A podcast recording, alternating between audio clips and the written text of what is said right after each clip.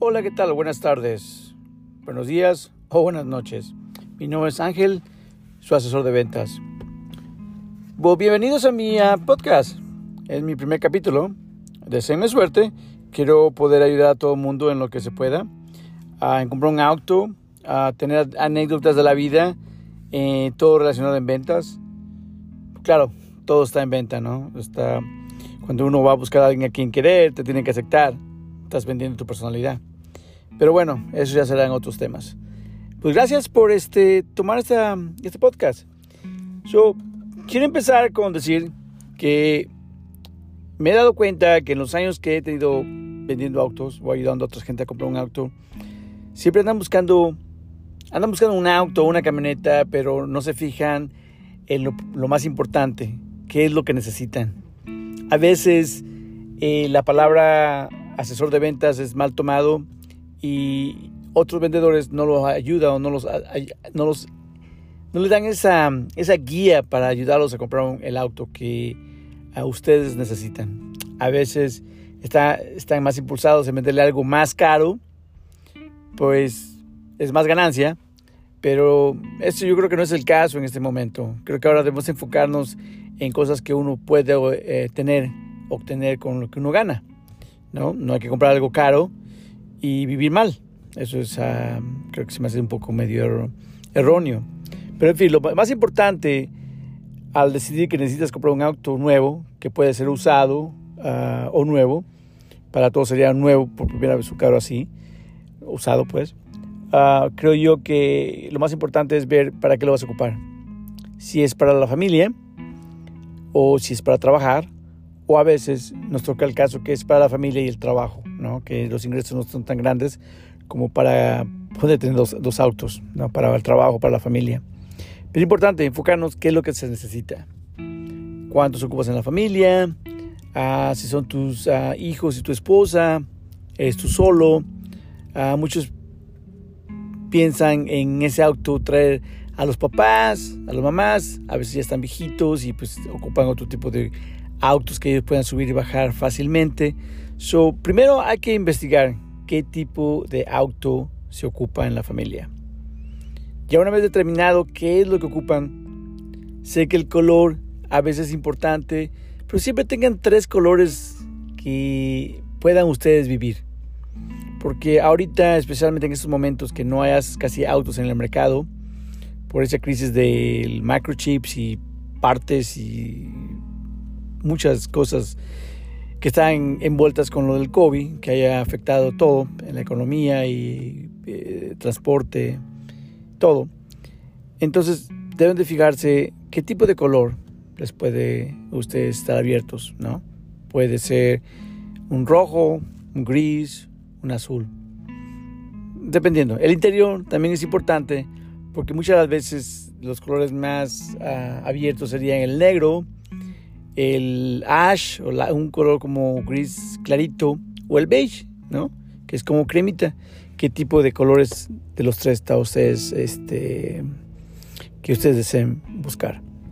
Eso les ayuda a determinar y buscar qué tipo de camioneta o auto necesitan ustedes. Ya que tengan todas esas opciones, entonces tienen que buscarlo lo económico, andan buscando un híbrido o uno de gasolina normal. Una camioneta 4x4 o una camioneta 4x2. Una camioneta cerrada, como tipo Sequoia Suburbans. así el estilo, ¿no? Que deben de fijarse cuál de todos ocupan. Si es para trabajo, me imagino que sería lo más económico, ¿no? Como un carro de cuatro cilindros, un algo híbrido pero también se ocupa uno de para salir, pueden comprar una camioneta como uh, una SUV como la tipo Honda RAV4 que son cuatro cilindros y que son de front wheel drive o all wheel drive que le llaman 4x2 o 4x4 en el sistema. Ya todo eso que tengan buscado en lo que van a obtener, entonces habrá otro paso para seguir, que ya sería buscar el préstamo cuánto pueden ustedes poner de enganche, qué tipo de dealership uh, buscando para poder encontrar lo mejor. Pero en este caso solo hablamos en el tema de qué tipo de auto o camioneta ocupan ustedes en la familia. Ya de ahí nos vamos a basar en cuál sería el próximo paso. Este capítulo es pequeño, pero es solamente para dar una idea de lo que vamos a hablar. Ojalá y si tenga alguna, de una, una duda, algún comentario, por favor déjenme saber. Soy nuevo, estoy aprendiendo, ah, pero voy a dar lo mejor de mí para poder ayudarlos. ¿ok? Y ayudarnos mutuamente para que yo también siga progresando en mi manera de comunicarme. Muchísimas gracias y ojalá me sigan en el capítulo 2, ¿ok? Gracias, adiós, hasta luego, bye.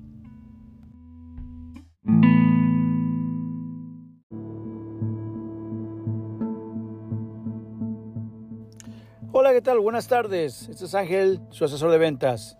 ¿Qué tal? Gracias por ah, seguirme. Espero que en el primer capítulo hayan encontrado el auto que andan buscando con su color y, qué tipo de paquetes andan buscando. Colores, tipo de auto para la familia o el trabajo. Ahora, la parte 2, vamos a hablar de, ya una vez que sabes lo que vas a obtener, uno de los datos más importantes que nadie te los da es crea, si es que ya tienes, y si no, crea un email. Ese email te va a ser muy importante. ¿Por qué? Porque primero para poder comunicarte con varios lugares, ah, es mejor comunicarte por medio del, email. Y déjame explicarte por qué. Paso uno. Crea tu email, por supuesto. Dos, empieza a buscar en ciertos ah, dealers aquí en Estados Unidos y puedes mandar un email buscando el tipo de auto del cual quieres. Puedes mandarlos a varios que estén cerca de tu, de tu hogar o más lejos si es que puedes manejar a cierta distancia por ir por él. Una vez que tengas eso, espera que recibas emails y si pones tu número de teléfono te vayan a llamar. Eso es importante. ¿Quieres poner tu número de teléfono en tu email o no? Porque te van a llamar. Créemelo. Yo en mis años de que estuve o que estoy en ventas, yo casi pocas veces llamaba me comunicaba más por email. También puedes decirle que te comuniquen contigo por medio de texto. Es muy importante. El texto y el email muy importante. En vez de una llamada. Ya de ahí, ese email te va a ayudar a lograr encontrar una de dos, o el mejor precio o el mejor inventario. Que en estos momentos el inventario está escaso. Sería lo más importante encontrar el auto en que tú deseas, ¿no? Ya de ahí que lo encuentres, puedes platicar sobre precios, qué tipo de precio andan buscando y te puedes dar una idea de cómo está el mercado, ¿no? Y ahí te das cuenta cómo se comunica ese vendedor contigo. Si tienes alguna comunicación, uh, si una cierta confianza, eh, esa persona te está escuchando lo que tú necesitas. Ah, tienes que aprender a, a, escuchar si ellos te hacen las preguntas correctas que tú andas buscando. A veces por un dólar más o un dólar menos, ah, uno se eh, dedica más al vendedor que se enfoca más en ti. Entonces puedes pagar un poco más, pero si esa persona se, se interesa en, tu, en tus gastos, en tu tipo de carro que andas buscando, en tu presupuesto, eh, sería bueno, ¿no? Estar conectado con él. Por ese mismo de email, tendrás, podrías hacer una cita en cuanto a para hacer un manejo. ¿No? Lo más importante para cuando vaya a hacer una cita para manejo, ahora usualmente te van a pedir tu licencia, por supuesto, y algún seguro de auto que esté activo. ¿Por qué? Porque con esto del COVID que estamos viviendo, ya casi mucha gente no quiere ir con las personas a un test drive. Yo no lo haría. Pero en estos casos siempre obtuvo, obtengo el, el seguro uh, del auto y la licencia para poder darles un permiso de que lo manejen. Pero también pueden entablar ciertos pagos o cómo te quedan tus pagos por medio de Internet. Esa conversación del email es importante. No es una negociación porque nada está cerrado, pero te das una idea de cómo están las cosas. Ya de ahí que tengas todo eso acumulado a lo que tú andas buscando como comprador, pues vas a tener más opciones de que dealer ir o al no ir, a cuál te conviene más o no. Esa comunicación con tu vendedor es muy importante porque si ese auto que encontraron llega, si no está, está vendido, así como por magia se vendió y te quieren poner a otro lugar a vender otro auto, pues no, como que no, ya no va a haber mucha confianza. So, lo más importante entre todo esto es una comunicación de email y texto. Ya una vez que tengas la cita, dile a tu vendedor, sería padre que él te lo dijera y así habría más confianza, de que él te mandaría un texto por si acaso ese auto se llega a vender. Para que así no tengas que ir al dealer y darte con la sorpresa de que ese auto no está y te quieran vender otro. Gato por liebre. ¿Me entiendes? So, es muy buena esa relación.